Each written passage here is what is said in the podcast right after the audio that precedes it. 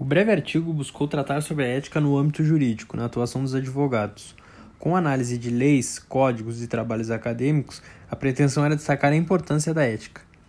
Pode-se concluir que o papel do advogado é muito importante e indispensável, assim como a ética, não só com seus clientes, mas também com seus colegas de profissão.